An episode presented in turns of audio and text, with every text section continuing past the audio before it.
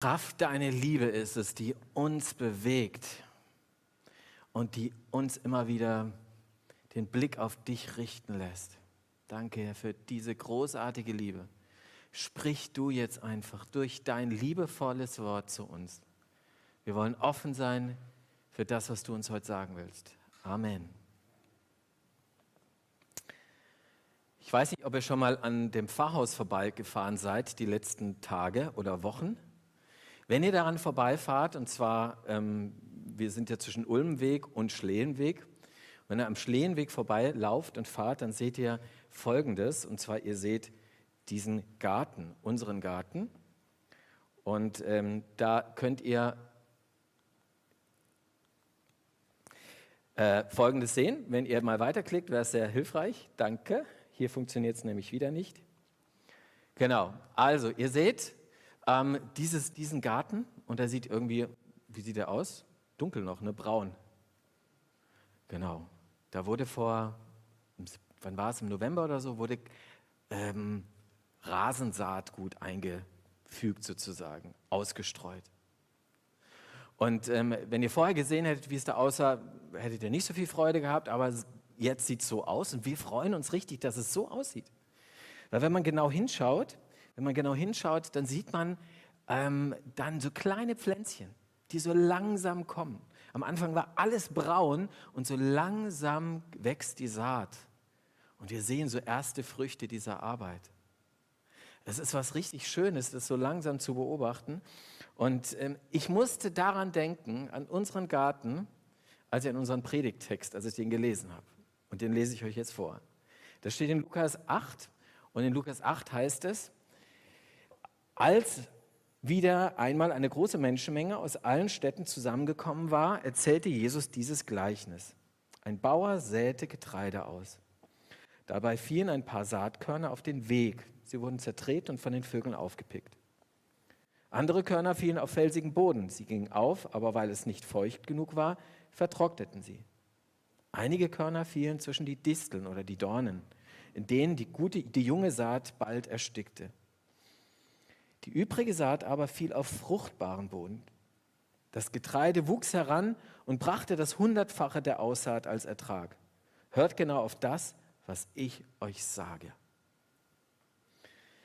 Das Schöne ist bei diesem Gleichnis, dass wir damit nicht allein gelassen werden, sondern Jesus hat uns gleich eine Auslegung mitgeliefert.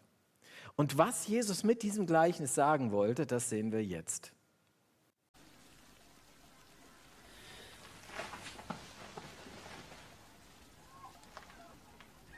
Ich will euch das Gleichnis deuten.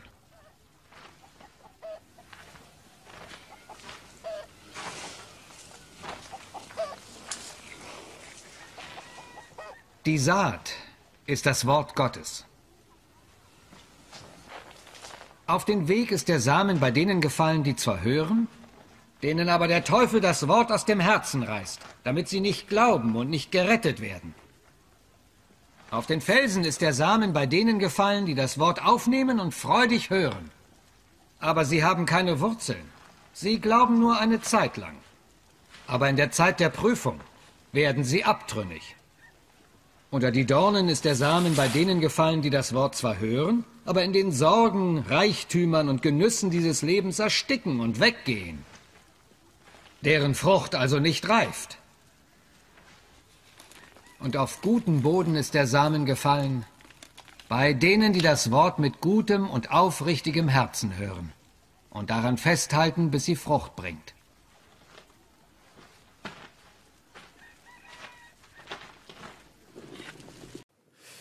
Ja, soweit die Auslegung von Jesus. Jesus legt uns das Gleichnis aus. Und es ist schon interessant, was er da für einen Bauern zeichnet ne, in diesem Gleichnis, was für ein Sämann da ist. Dieser Sämann, der geht so vor, wie eigentlich wahrscheinlich kein normaler Sämann vorgehen würde. Wenn ich unseren Gärtner, äh, der die Aussaat bei uns gemacht hat, wenn ich den gesehen hätte, dass er auf einen völlig unbearbeiteten Boden und mit dem ganzen Unkraut, was da so war, einfach so Saatgut ausgestreut hätte, hätte ich doch erstmal gedacht, sag mal, das ist ein Amateur, der kennt es nicht, der kennt es nicht aus. Selbst ich, der ich keinen grünen Daumen habe, weiß doch, das kann, das kann doch nicht funktionieren. Das ist doch total, man könnte, er hätte auch Saatgut gleich in die Tonne treten können, oder? Also ich meine, mal ganz ehrlich, es, es, wird nicht viel, es wird vielleicht mal aufgehen, aber wirklich effektiv ist es wahrscheinlich nicht. Wenn er es da auf irgendwelche äh, Steinplatten wirft oder sowas. Kann ja nicht sein. Das ist einmal das, was ich sehr merkwürdig finde erstmal. Ja? Also es scheint irgendwie ähm, ein Amateur zu sein, dieser Bauer, oder nicht? Und er geht so verschwenderisch mit dem ganzen Saatgut um. Ich glaube, dass Jesus uns damit was deutlich machen wollte. Der war kein Amateur, der wusste genau, wie das läuft. Aber er will deutlich machen, dass Gottes Wort verschwenderisch ist und dass seine Liebe verschwenderisch ist. Und dass er immer davon ausgeht, dass er eigentlich bei jedem von uns auf fruchtbaren Boden säen kann. Er schreibt dich nicht ab und sagt, naja, das ist eh nur jemand, ähm, da ist das Herz so hart, da wird so und so nicht fruchten, deswegen braucht er es gar nicht hören. Das von der Liebe Gottes und dass er dich liebt und dass er mit dir durchs Leben gehen will und dir Sinn geben will für dein Leben. Das braucht er gar nicht hören, weil er ist eh schon abgeschrieben. Kennt ihr solche Gedanken bei euch? Ich kenne es bei mir. Ja? Da gibt es Leute, mit denen man vielleicht schon im Gespräch war, die waren einfach irgendwie immer dicht. Oder man hat den Eindruck, die wollen einfach von Gott nichts hören. Und dann sagt man sich schon, also dem braucht man doch nichts von Gott erzählen. Die sind eh nicht offen. Nein, Jesus sieht das völlig anders. Er macht deutlich, die Botschaft muss raus. Die Botschaft muss raus. Das, das, Wort Gottes, dass Jesus für uns gekommen ist, für uns gestorben ist und auferstanden ist, dass er uns Ziel und Sinn unseres Lebens gibt, das muss raus. Und zwar überall hin, zu jedem. Jeder soll es hören.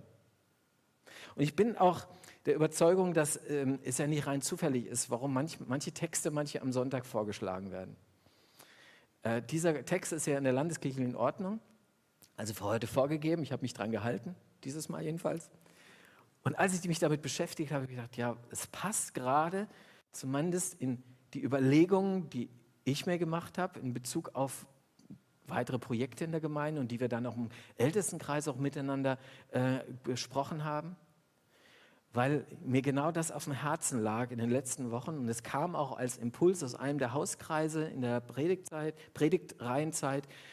Die Frage war da, wie, wie kann ich das eigentlich machen, das Wort Gottes ausstreuen? Weil die gute Botschaft ist ja die, dass der Bauer, der, der Gott darstellt oder Jesus darstellt, dass der nicht alleine bleiben will, sondern dass der uns nutzen will, gerne. Dass wir alle diese Sämänner und Säfrauen sein dürfen und dass wir wie dieser Bauer in dem Gleichnis das Wort ausstreuen sollen, egal, und zwar verschwenderisch an unsere Nachbarn, überall hin, auch da, wo wir einen Eindruck haben, da wird sicher nicht auf fruchtbaren Boden fallen. Und das war ein Gedanke für mich und dachte, Mensch, in der nächsten Zeit, äh, die Zeit dieses Lockdowns noch, lasst uns uns doch mal ein Stück vorbereiten auf die Zeit, die hoffentlich bald kommen wird, dass wir wieder Beziehungen leben können und in diesen Beziehungen die Liebe Gottes mit einfließen lassen, durch Wort und natürlich auch durch unsere Tat. Wir sprechen immer mit beidem, ja, ist klar, wenn wir das Wort Gottes ausstreuen. Und deswegen äh, habe ich mir gedacht, dass wir einen ähm, äh, vier Abende haben und diese vier Abende heißen, wie soll es anders heißen, Hashtag muss raus. Hashtag muss raus, ähm, wie, wie ich das Beste weitergeben kann. An vier Abenden, jeweils dienstags im März, ähm, lade ich herzlich ein, dass wir uns darüber Gedanken machen. Ich werde am Ende noch ein bisschen was dazu sagen. Die Botschaft muss raus, so wie der Sämen ausstreut, sollten wir mit ausstreuen in unsere Nachbarschaft, in unsere Freundeskreis hinein, wo auch immer. Jetzt ist es aber so, vielleicht ihr die, habt ihr die Erfahrung ja auch gemacht. Man streut aus, man erzählt jemandem was von seinem Glauben, vielleicht auch mit Begeisterung erzählt man das weiter. Und dann reagieren die Menschen einfach ganz unterschiedlich drauf. Ich habe es ja schon angedeutet. Ja? Und Jesus stellt uns mal vier Menschentypen dar. Oder vier Arten, wie man auf das Wort Gottes reagiert. Vier. Keine Angst, Jesus will uns nicht klassifizieren, so nach dem Motto, du bist für ein für alle Mal festgelegt auf diesen Typ, sondern wenn wir ganz ehrlich sind, werden wir uns wahrscheinlich in jedem dieser vier Typen irgendwann in unserer Biografie und unserem Leben schon mal wiedergefunden haben.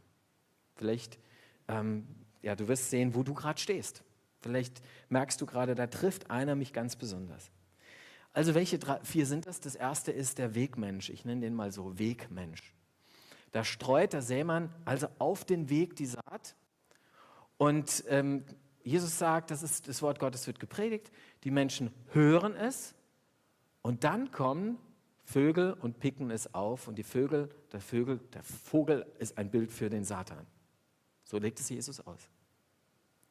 Vielleicht habt ihr solche Menschen im Kopf, vielleicht könnt ihr euch sogar selbst ähm, wiederfinden, dass ihr merkt, das Wort Gottes habt ihr gehört und seid eigentlich auch interessiert. Ich kenne Menschen, genau, die sitzen jahrelang in Gottesdiensten und sind unheimlich interessiert an den ganzen Glaubensfragen. Aber es bringt keinerlei Frucht, weil es nicht ins Herz kommt. Es bringt keine Veränderung, weil sie dieses Wort Gottes immer schön auf theoretische Distanz lassen. Es kommt nicht rein ins Leben. Wir hatten einen Ältesten in meiner letzten Gemeinde, der ist auf recht tragische Weise auch verstorben dann. Ähm, der war dreimal, glaube ich, im Jahr ungefähr im Gottesdienst als Ältester, als Kirchengemeinderat. Und er war aber bei allen Sitzungen, ähm, also eigentlich immer sehr, sehr redefreudig, hat auch gute Beiträge gebracht, war theologisch echt bewandert. Ich habe mir immer gedacht, wow, der ist echt belesen, der hat sich ganz viel angelesen, war da wirklich auch interessiert. Und meine, Äuß meine Wahrnehmung von außen, die kann natürlich absolut falsch sein, aber es war meine Wahrnehmung so, war, dass dieser Mensch so ein bisschen so ein Weg, Wegmensch ist. Da, da, da fällt der, der Samen, aber der bringt, also der, der hat gar keine Chance, wirklich einzudringen in die Erde, in das Herz des Menschen. Es hat keine Auswirkung gehabt auf sein Leben. Es hat ihn nicht verändert, es hat ihn nicht geprägt, jedenfalls war es mein Eindruck. Und jetzt denkt der eine oder andere so, naja, in dem Gleichen ist, da ist doch auch von dem Satan die Rede, der dann kommt, die Vögel, die picken das auf, na, da kann der Boden doch nichts für. Ja, so nach dem Motto, na ja, das ist ja so, ja, das Wort Gottes kommt halt, ich bin interessiert, okay, aber dass es nicht in mein Herz kommt, da kann ich ja nichts für, das ist ja der Satan, der kommt. Könnte man ja so sagen. Dann bin ich schön aus dem Schneider. Und da darf man das Gleichnis dann auch nicht ähm, zu eng sehen, ja. Natürlich, ein Boden kann erstmal eigentlich gar nichts von sich aus tun. Und trotzdem geht es, mir merkt es in dem Gleichen immer auch ein bisschen darum, dass ich mitarbeite und offen bin für das Wort Gottes. Und ein Ausleger hat es mal ganz schön so formuliert gesagt, der Satan ist kooperativ zur Stelle. Ja, also wenn es darum geht, mir das Wort Gottes ähm, aus meinem Leben herauszureißen, dann arbeitet der Satan kräftig mit. Das bleibt ein Kampf, das ist so der möchte nicht, dass das wirklich Frucht bringt in meinem Leben und dass es sich tief hineinlegt in mein Leben. Dass es sich beheimatet, dieses Wort Gottes in meinem Leben. Ich weiß nicht genau, wie es ähm, bei dir ist, wie du gerade stehst. Vielleicht sagst du gerade, hey, ich bin vielleicht ein Wegmensch. Vielleicht am Livestream, vielleicht sitzt du hier und du sagst dir, ich bin so ein Wegmensch. Ja, ich bin eigentlich interessiert. Ich höre mir auch mal eine Predigt an. Ich lese auch mal so einen Bibelvers irgendwo, alles nicht schlecht, aber es prägt dich nicht und es hat dich, hat, hat, ist noch nicht wirklich in dein Herz durchgedrungen. Dann darf ich dir sagen, es gibt eine gute Botschaft und die gute Botschaft ist, es ist alles noch möglich. Es ist möglich, dass dieses Wort dich so trifft, dass dein Mensch, dein, dein, dein Herz verändert wird und du Frucht bringst, dass dein Glaube lebendig wird und du damit Selbstveränderung erlebst und auch die Veränderung anderer bewirken kannst und ähm, ja, sie die Liebe Gottes weiterträgst. Gibt es aber einen zweiten noch, das ist der Felsenmensch. Der Felsenmensch, ähm, da wird, sagt Jesus ja, wird das Saatgut auf einen Felsen geworfen. Wir denken dann immer, naja, das ist ein nackter Felsen, da kann ja eigentlich gar nichts wachsen. Wie, was ist denn das eigentlich für ein komisches Bild? Aber natürlich, auch in Israel, und das sieht man hier auch, gibt es immer wieder, ihr habt ja auch schon vielleicht gesehen, Felsen, die so mit so einer dünnen Erdschicht überzogen sind. Und wenn da ein Samenkorn hinfällt, dann, dann wächst da auch was. Tatsächlich. Und die Felsenmenschen genau sind so wie dieser Felsen, ja, wo dann ein bisschen was wächst. Und sie sind, ich nenne die auch gern, das sind die Strohfeuerchristen. Ja. Da ist ein Strohfeuer, plötzlich sind plötzlich Feuer und Flammen, dann wächst ein bisschen was. Und sie sind Feuer und Flamme für Jesus und für Gott. Und dann kommt ein Windhauch oder vielleicht auch mal ein bisschen heftigerer Sturm Und dann kippt dieses kleine Pflänzchen um. Warum? Weil es gar keine Wurzeln schlagen konnte. Jesus sagt, sie glauben eine Zeit lang, aber dann kommt die erste Prüfung und dann fallen sie um. Die erste Anfechtung.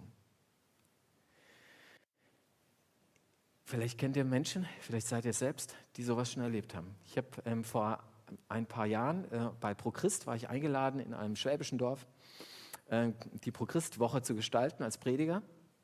Das ist so eine Woche, in der man ähm, jeden Abend äh, gibt es eine Botschaft und irgendwie ein, ein Programm drumherum, wer ProChrist nicht kennt. Und ich war da eingeladen, es hat mir total Spaß gemacht. War toll, das Wort Gottes auszustreuen. War eine gute Sache. Und äh, an einem der Abende kam, kommt jemand auf mich zu. Und er war so ungefähr in meinem Alter und er sagte ja, also ähm, hat mich total angesprochen, hat mich berührt und so weiter. Und äh, ja, ich möchte irgendwie ganze Sache mit Gott machen. Und äh, wir haben dann miteinander auch gebetet und so weiter. Und wir haben ihm ganz klassisch auch Jesus das Leben anvertraut von diesem Mann.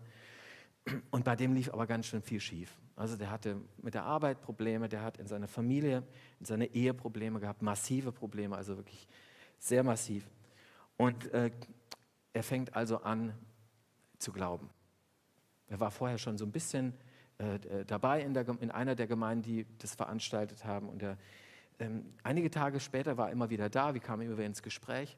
Und einige Zeit später, wir waren über WhatsApp in Kontakt und er, schrieb mir, Tilo, jetzt geht es richtig bergab.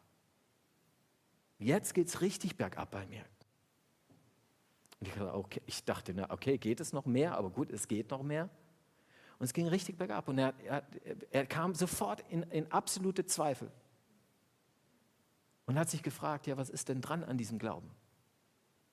Konnte, ihn nachvollziehen, konnte es ein bisschen nachvollziehen. Ich habe auch gebetet, Jesus zeigt doch so, dich jetzt so, dass er echte, also auch äußere Veränderungen erlebt. Aber Gott antwortet nicht immer so, wie wir das wollen, ähm, es ist schon ein Wert an sich, diesen Jesus in seinem Herzen zu haben. Da bin ich fest überzeugt von. Der dann trägt und hält, auch in solchen schwierigen Zeiten. Aber das konnte er für sich so noch nicht sehen. Vielleicht war er so ein Felsenmensch.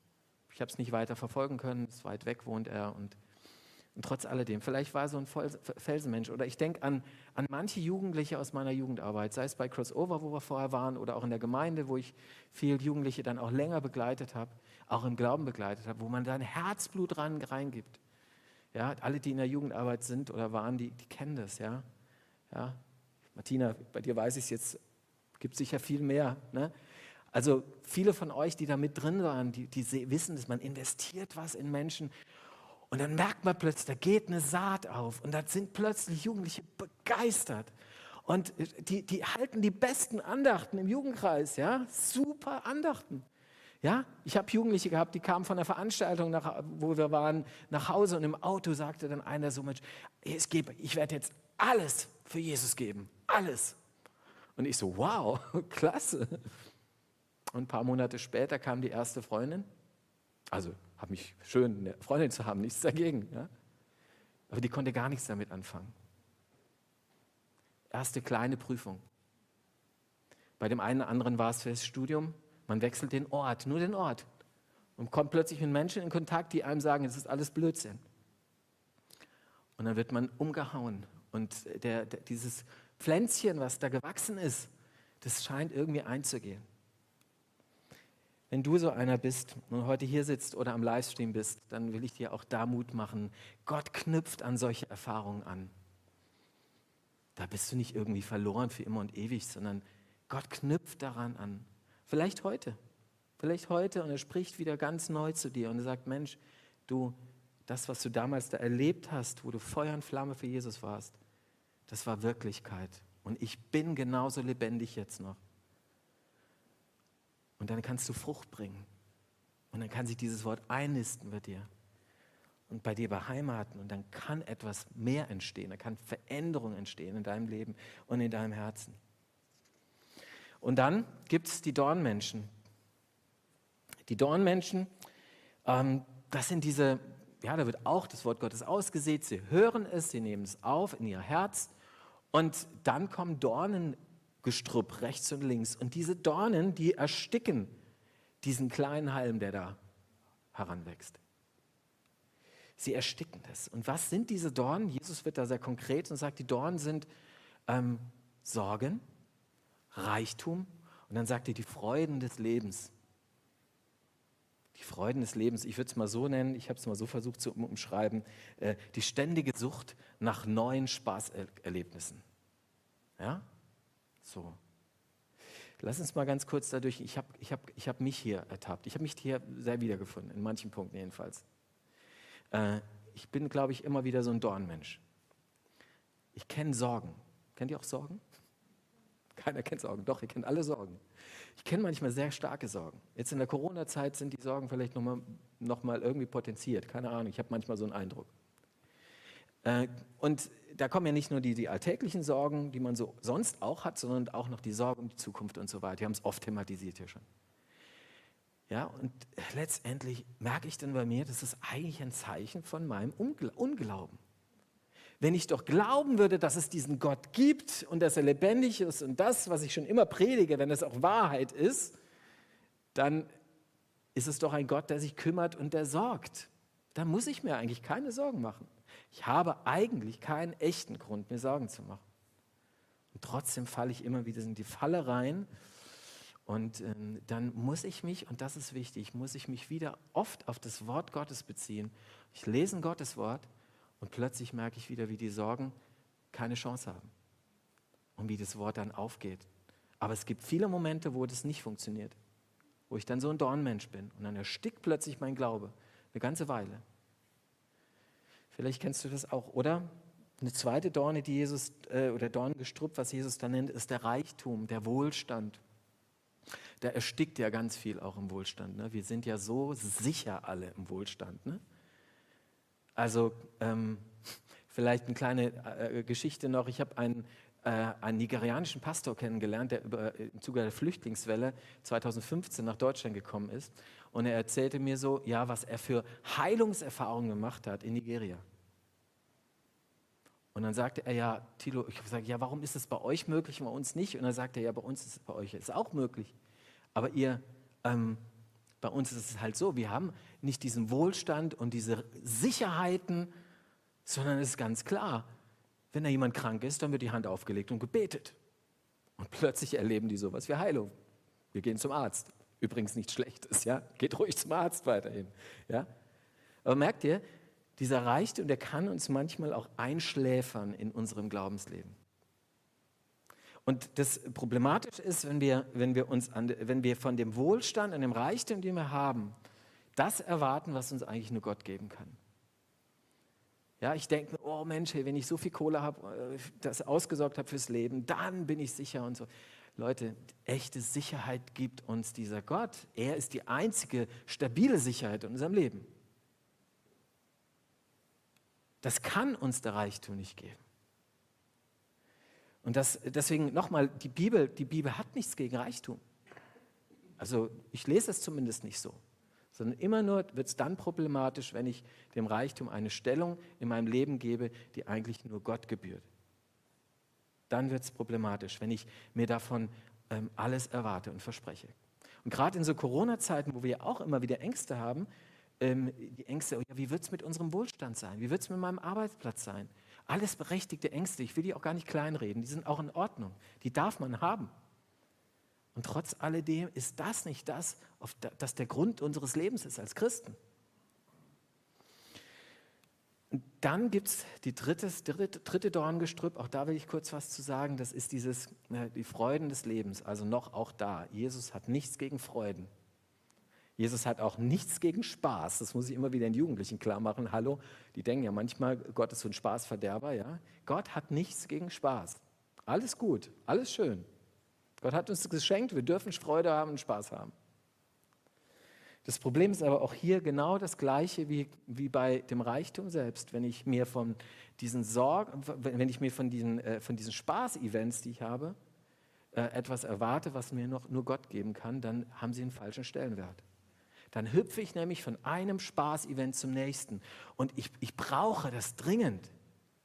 Und wenn ich es nicht habe, wie es vielleicht auch jetzt in dieser Zeit ist, übrigens auch in der Corona-Zeit, fallen viele dieser Spaß-Events aus. Ne? Man ist zu Hause, ja, was soll ich machen und so. Denkt der eine oder andere vielleicht, ja, mir fehlt da was.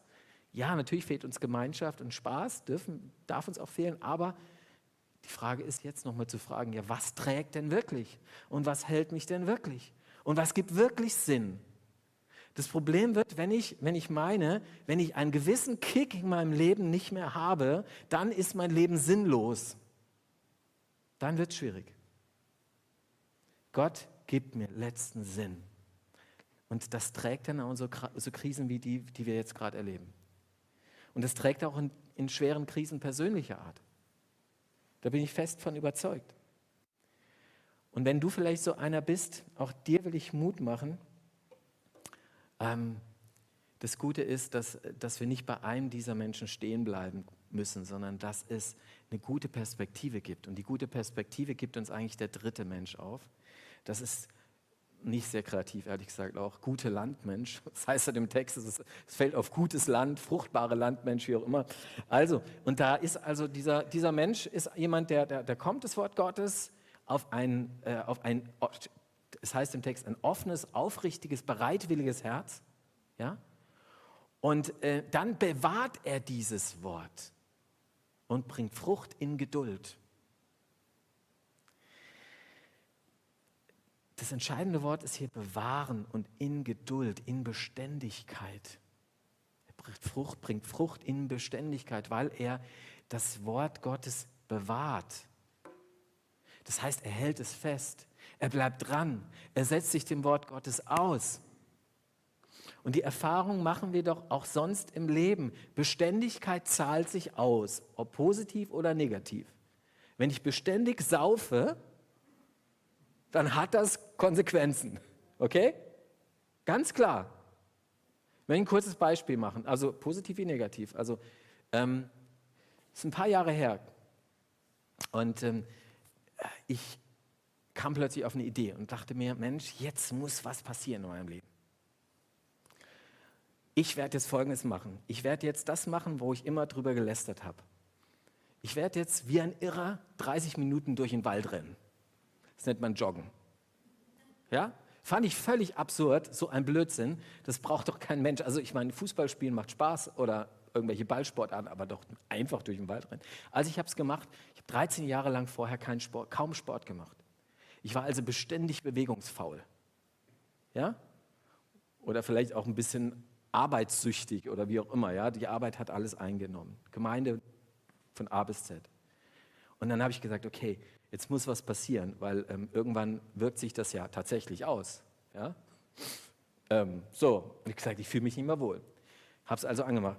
Jogging, habe es angepackt, Joggingschuhe ange, äh, angezogen oder gekauft, angezogen und bin raus in den Wald. Ja, das erste Mal, es war so schwer. Es, es war so schwer. Es war, beim zweiten Mal ging es schon ein bisschen besser. Es war erstaunlich, vielleicht habe ich doch noch irgendwie so eine, irgendwie so eine Grundkonstitution, dass es dann doch recht gut ging. Beim dritten, vierten Mal ging es schon deutlich besser. Und ich habe so einen Flow gekriegt, Kinder. Kennt ihr das so beim Joggen? Wer joggt von euch? Ah, zwei. Okay, also ja, du kriegst dann irgendwann so einen Flow im Joggen. Also es ist wirklich, dann könntest du fast unendlich weiterrennen, in Anführungszeichen, aber das, äh, genau.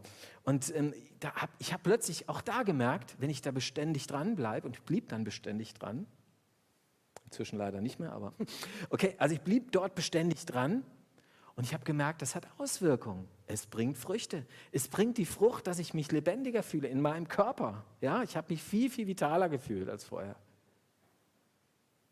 Und die Pfunde sind dann auch gepurzelt. Und ich, ich habe gemerkt, ah, es bringt Frucht. Also nochmal, Beständigkeit bringt immer in irgendeiner Form Frucht, ob sie negativ oder positiv ist. Und genauso ist es bei, beim Wort Gottes. Wenn ich mich dem Wort Gottes so mal jedes halbe Jahr aussetze und mal eine Predige höre oder mal in die Bibel schaue, dann ist das nicht schlecht. Aber entscheidend ist, dass ich beständig dranbleibe, beständig auf Gottes Wort höre. Wisst ihr, habt, viele von euch haben das schon tausendmal gehört, ja? Aber wie oft fallen wir doch in diesen Zustand zurück, wie ich vor dem Joggen, ja, so bewegungsfaul. Und setzen wir an, Und es bewegt sich nichts und ich werd, man fühlt sich immer schlechter. Im Gegenteil, es ist gut, wenn ich mich dem Wort Gottes aussetze und dann werde ich vitaler und lebendiger und ich werde Früchte fast automatisch erleben. Es gibt immer wieder, gerade auch Jugendliche, die mir sagen, die oft ja eine Schwierigkeit haben, einen Zugang zum Wort Gottes zu kriegen, zur Bibel auch zu kriegen. Das merke ich ganz oft. Jugendliche haben ganz große Schwierigkeit mit der Bibel, weil es einfach so fremd ist für sie. Aber ich sage Ihnen, sag Ihnen dann auch immer, wisst ihr was, wenn ich die Bibel aufschlage und die lese in der Woche, dann ist es nicht immer, dass mich das völlig umhaut. Und dass ich dann immer total berührt bin und ständig weine darüber, weil es mich so bewegt oder so. Bei euch sicher ganz anders, aber äh, ja, sondern oft ist es so, dass mir es auch mal nicht so viel sagt. Und dann ist es aber ganz entscheidend, trotzdem dran zu bleiben. Weil ich bin der festen Überzeugung, dass dieses Wort Gottes, wenn ich es zu mir nehme, dass es Auswirkungen hat, dass es mich prägt, positiv prägt. Es ist immer die Frage, womit fülle ich mein Leben und mein Herz? Ne? Das Wort Gottes prägt mich positiv und wird dann Frucht bringen irgendwann. Also, ich will euch ermutigen, wirklich in euren Alltag das wieder neu zu integrieren, wenn ihr es irgendwie vernachlässigt habt oder noch nie gemacht habt. Dass ihr anfangt, wieder in der Bibel zu lesen, dass ihr anfangt und seid, sei es morgens die Losungen, sei es, äh, sei es, dass ihr jeden Tag euch eine Predigt. Es gibt so viele Möglichkeiten im Internet, sich das Wort Gottes zu besorgen. Oder in Büchern, das gibt es ja auch noch. Ja? Macht es dann wird es, dann wird es Frucht bringen in eurem Leben. Und euer, es gibt auch Leute, die sagen, ja, ich erlebe gar nichts mehr mit Gott. Ich erlebe irgendwie nichts mehr mit ihm. Der ist gar nicht mehr da. Und dann frage ich, ja, wann hast du das letzte Mal Bibel gelesen? Mit offenem Herzen? Ja? Wie beständig warst du da dran? Ja, es ist kein Wunder, dass du nichts erlebst mit ihm. Bleib dran und dann wirst du Frucht bringen. Amen.